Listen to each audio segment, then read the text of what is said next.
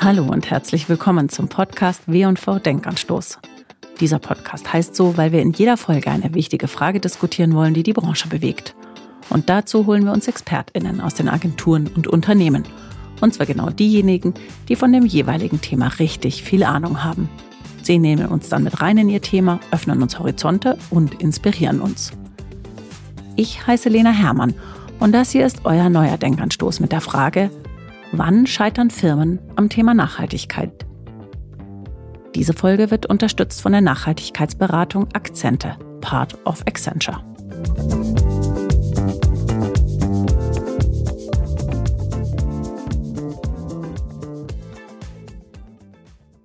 Bei mir zu Gast ist heute Julia Frank. Sie ist Beraterin bei Akzente, Part of Accenture, und sie beschäftigt sich damit, wie Unternehmen ihre Nachhaltigkeitsstrategie in die Tat umsetzen können. Hallo Julia, schön, dass du da bist, dass wir heute miteinander sprechen. Wir wollen uns vor allen Dingen darüber unterhalten, wie man das Thema Nachhaltigkeitsstrategie kommuniziert, wie man vor allen Dingen seine MitarbeiterInnen mitnimmt, wie man es nach innen ins Unternehmen rein kommuniziert. Jetzt ist es ja oft so, dass viele Unternehmen eine tolle Nachhaltigkeitsstrategie entwickeln, teilweise auch mit euch zusammen, nehmen sich viel vor, wollen viel Gutes tun und dann wissen sie nicht, wie sie das überhaupt ja bekannt machen sollen, wie sie das überhaupt ihren MitarbeiterInnen vermitteln sollen. Mhm. Wo beginnt man da am besten? Ja, danke erstmal für die Einladung und große Frage. Wo beginnt man da? Nachhaltigkeit ist prinzipiell immer ein Veränderungsprozess, kann man sagen. Also egal, wo ich jetzt stehe, wie du geschildert hast, ich habe mir schon eine Strategie vielleicht gesetzt oder ich stehe jetzt schon im Nachhaltigkeitsmanagement voll drinnen und will jetzt aber nachjustieren, es ist immer ein größerer oder kleinerer Veränderungsprozess. Am Ende des Tages sind es ja immer, wie du auch schon sagtest, Menschen, mit denen ich da zu tun habe. Es sind immer meine eigenen Mitarbeiterinnen und Mitarbeiter, die diese Veränderung hin zu mehr Nachhaltigkeit am Ende des Tages umsetzen müssen. Und es ist so, dass wir da relativ schnell bei Emotionen und auch Psychologie sind. Veränderung macht ja was mit uns. Das kennt, glaube ich, jeder, der versucht, mehr Sport zu treiben oder sich gesünder zu ernähren. Es ist ja auch nicht anders im Beruf. Uns fällt Veränderung psychologisch gesehen einfach schwer.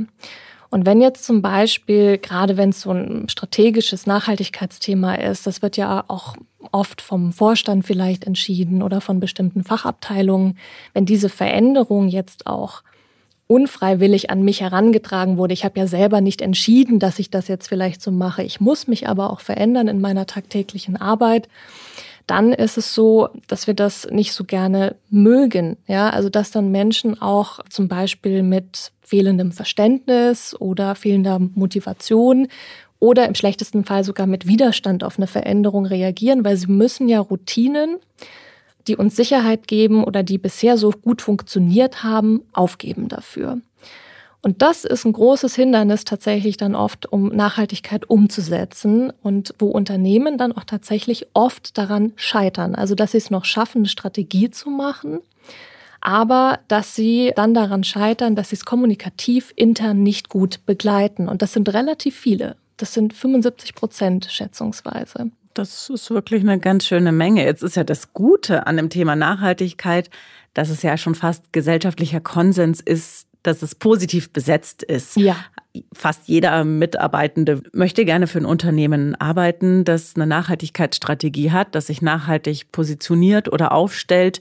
Ich glaube, man hört auch immer mehr, gerade so aus den HR-Abteilungen, wie wichtig vielen das Thema überhaupt ist, die ganz gezielt auch nachfragen, zum Beispiel in Vorstellungsgesprächen mhm, äh, mhm. etc. Trotzdem ähm, muss dieses Unternehmen ja, wenn ich dich richtig verstanden habe, jeden Einzelnen, der auch bereits für das mhm. Unternehmen arbeitet, mitnehmen. Was muss das Unternehmen tun, damit es eben als als was Positives auch wahrgenommen wird für jeden Einzelnen. Ja, also joggen gehen oder gesünder ernähren ist ja auch prinzipiell positiv besetzt. Trotzdem fällt es uns schwer. Also wir haben es bei der Nachhaltigkeit oft einfach mit sehr komplexen Themen zu tun. Wir haben zum Beispiel jetzt äh, umgesetzt bei einem Kunden, einem Mittelständler, eine nachhaltige Lieferkettenstrategie. Die wollten oder möchten bis 2025, dass ihre Lieferketten sozial und ökologisch nachhaltiger werden. Und das betrifft jetzt vor allem zwei Fachabteilungen, die jetzt alles, wie sie bisher gearbeitet haben, umstellen müssen. Und auch wenn die jetzt logisch natürlich das anerkennen, dass das ein hehres Ziel ist, ist das trotzdem in der Umsetzung gar nicht so einfach, weil die sich ganz, ganz arg verändern müssen und da auch Zielkonflikte auftauchen, ähm, die jetzt erstmal so vielleicht gar nicht auflösbar sind. Also was mache ich denn, wenn ein Lieferant zum Beispiel das, was ich jetzt sozial und ökologisch als neues Kriterium angesetzt habe, nicht erfüllt, aber der jetzt auch nicht zu ersetzen ist, weil er nun mal strategisch und zu dem Preis einfach die beste Option ist. Und da kommen wir dann ganz schnell von, ja, wir sind alle für Nachhaltigkeit in ja, aber. Und wie soll es denn gehen? Und warum soll ich denn jetzt so viel verändern? Und um auf deine Frage einzugehen, was kann ein Unternehmen da tun? Das heißt, das von Anfang an kommunikativ mitzudenken, was ich da verändere. Nicht jede Veränderung ist riesig. Es gibt ja auch kleine, ja, hin zu mehr Nachhaltigkeit. Aber wenn ich jetzt wirklich viel verändere und auch Leute in eine Situation bringe, wo sie einfach sich sehr umstellen müssen, dann muss ich denen auch da durchhelfen. Und da setzt dann eine gute interne Kommunikation an, die vor allem das auffängt, also Unsicherheit auffängt, die den Leuten aber auch zuhört und sagt ehrlich, was brauchst du denn auch, um es umzusetzen? Und dann können wir das auch alle gemeinsam schaffen. Also das positiv zu framen, das ist dann die Herausforderung. Ist es dann auch eine sehr abteilungsspezifische Kommunikation oder geht es auch ums große Ganze, dass man wirklich sagt, wir nehmen das gesamte Unternehmen mit, vielleicht auch die Abteilungen, die jetzt mhm. weniger davon haben, beziehungsweise für die sich nicht so wahnsinnig viel ändert im Daily Business. Wo setzt man da an? Kommt sehr darauf an, was eigentlich gefragt ist. Ähm, wenn sich jetzt das ganze Unternehmen verändern will, dann muss man alle Mitarbeiterinnen und Mitarbeiter mitnehmen. Bei dem Projekt, was ich jetzt genannt habe, war es sehr spezifisch. Da ging es dann nur um zwei Fachabteilungen das kann man pauschal tatsächlich schwer sagen, aber das Ziel muss immer sein, alle so gut wie möglich mitzunehmen und auch die interne Kommunikation auch in so einem Strategieprozess nicht erst hinterher zu denken, sondern idealerweise gleich, wenn ich eine Strategie mache, die Kommunikation mitzudenken. Also was bedeutet das denn für wen? Wer muss sich hier denn auch jetzt vielleicht verändern? Wo könnte das auch Probleme geben? Wo muss ich Hilfestellung geben? Wo muss ich in den Dialog gehen als Unternehmen? Da ist man schon sehr gut aufgestellt, wenn man das von Anfang an mitdenkt. Kann man pauschal sagen, wer das im Idealfall ins Unternehmen hinein kommuniziert? Kommt auch aufs Unternehmen drauf an. Also es ist immer sehr hilfreich, dass äh, der Vorstand zum Beispiel oder der, sage ich jetzt mal, oberste Entscheidungsträger, Entscheidungsträgerin da voll dahinter steht. Also wenn man von denen nicht die Motivation hat und auch den Ernst der Sache da wirklich jetzt auch sich zu verändern, weil Nachhaltigkeit ist oft auch unbequem. Also ich muss vielleicht mehr Geld bezahlen, ich muss meine Leute weiterbilden, ich muss selbst vielleicht in meiner Branche Lösungen entwickeln, die es so noch gar nicht gibt. Ja, also das kann ja durchaus auch sehr herausfordernd sein und bei allen Chancen, die da drin liegen und die wir auch weiterbringen wollen. Aber da brauche ich in der Regel, ich glaube, das kann man pauschal sagen, also Vorstand oder eine Unternehmensführung, die da am besten voll dahinter steht. Und was in der internen Kommunikation super ist, wenn ich das mit einem Gesicht oder einer Person verknüpfen kann sogar. Also wenn jemand auch persönlich dafür einsteht, der muss es dann aber auch vorleben. Man sagt, am besten gibt man einem Change, wir sind jetzt ja auch sehr in der Change-Kommunikation, ein Gesicht intern oder vielleicht sogar auch später dann nach außen. Und das ist dann so eine Figur, die das auch persönlich mittragen, mit kommunizieren kann, die man dann auch einbinden kann, wenn man intern Kommunikationsmaßnahmen konzipiert und dies dann vorleben kann und eben auch sollte, weil Mitarbeiterinnen ähm, und Mitarbeiter verstehen auch sehr schnell, ob jemand da jetzt nur Absichten kommuniziert, aber selber sich gar nicht danach richtet. Das muss dann schon gegeben sein. Ah, das ist wahrscheinlich dann auch der Grund, warum sehr viele Unternehmen inzwischen einen Head of Sustainability oder ähnliches einstellen. Also nicht nur, aber dann hat man natürlich so ein Gesicht. Das kann sein, aber tatsächlich ist das jetzt aus unserer Expertenbrille, wir betreuen ja ganz verschiedene Unternehmen und das auch schon länger zur Nachhaltigkeit, ähm, gar nicht mal mehr so State of the Art. Also dass es einen Einzelnen gibt, eine Einzelne, die jetzt loszieht und im Unternehmen für Nachhaltigkeit trommelt.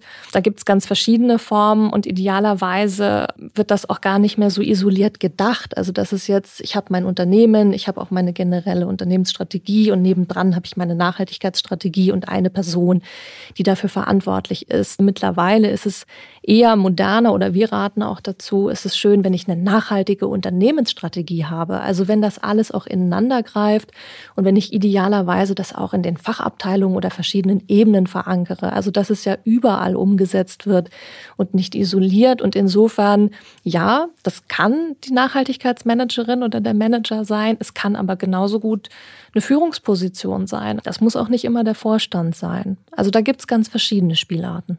Macht es denn eigentlich nicht viel mehr Sinn als Unternehmen, wenn ich mich nachhaltig positionieren möchte, auch ganz bewusst zu sagen, wir positionieren uns so umfassend nachhaltig, dass am Ende wirklich alle Abteilungen betroffen sind, damit das gesamte Unternehmen das Gefühl hat, da passiert was. Mhm. Das ist natürlich der Idealfall, wenn ich ein Unternehmen habe, was sich komplett transformieren will, vielleicht sogar sein altes Geschäftsmodell überdenkt, sich dann neu positioniert und Nachhaltigkeit dann in alle Abteilungen trägt. Das ist ganz toll, wenn wir das begleiten dürfen. Jetzt wollen natürlich viele Unternehmen ihre Nachhaltigkeitsstrategie auch irgendwann nach außen tragen und wollen der Öffentlichkeit, den Kundinnen erklären, schaut mal, wir tun jetzt deutlich mehr als früher. Gibt es ein Patentrezept, wie viel ich erstmal nach intern geleistet haben muss, also gerade beim Thema auch Kommunikation mitnehmen der MitarbeiterInnen, um dann eben auch glaubwürdig nach außen sein zu können? Wir sagen immer intern vor extern. Also ich muss erstmal intern im Idealfall anfangen, meine eigenen Mitarbeiterinnen und Mitarbeiter darüber zu informieren und mitzunehmen, die zu motivieren und zu befähigen, den Wandel da durchzumachen, bevor ich jetzt nach außen gehe. Und jetzt ist es dann, wenn wir mal annehmen, dass man damit startet, natürlich auch eine Ermessensfrage, wann ist es jetzt genug sozusagen intern, wann kann ich mich jetzt rauswagen damit. Und da ist es jetzt auch schwer, pauschal zu sagen, so und so kann man es machen. Das ist immer eine Einzelfallentscheidung. Ich würde sagen, Unternehmen müssen da auch gar keine Angst haben. Also manche glauben ja, sie müssten schon sehr, sehr viel gemacht haben, um überhaupt erst nach extern kommunizieren zu können. Das ist nicht der Fall. Also ich kann das auch begleiten. Ich muss als Hauptregel eher eben eine gute strategische Basis haben, dass ich eben auch auf was verweisen kann. Die sollte intern schon kommuniziert sein, dass den eigenen Leuten klar ist, was machen wir da eigentlich, was bedeutet Nachhaltigkeit für uns. Und dann kommt es vor allem darauf an, Stichwort Glaubwürdigkeit, das transparent zu machen nach außen. Also keine Versprechungen zu machen, die man nicht halten kann. Dass man ganz transparent sagt, wo stehe ich denn? Auch Herausforderungen zu benennen. Also wir sind in der Nachhaltigkeit einfach, weil es oft sehr komplex ist, auch eher dabei, den Weg zu begleiten, den ein Unternehmen geht. Und das ist ja sehr charmant und sehr nahbar, wenn jemand sagen kann, ich fange jetzt hier an und da möchte ich hin und ich nehme euch mit und ich zeige euch auch, was das für tolle Sachen bei uns bewirkt und was da für Chancen drin liegen. Aber ich spreche auch über die Herausforderungen und die Schwierigkeiten, die mir begegnen. Und dann kann ich auch schon früh nach extern gehen.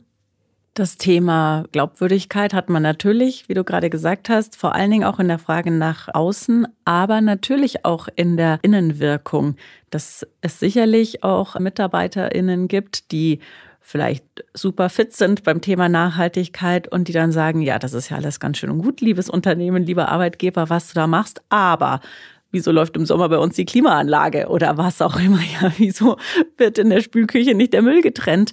Wie viel und was muss ich denn als Unternehmen leisten, auch um nach intern wirklich glaubwürdig zu sein und mich möglichst wenig angreifbar zu machen?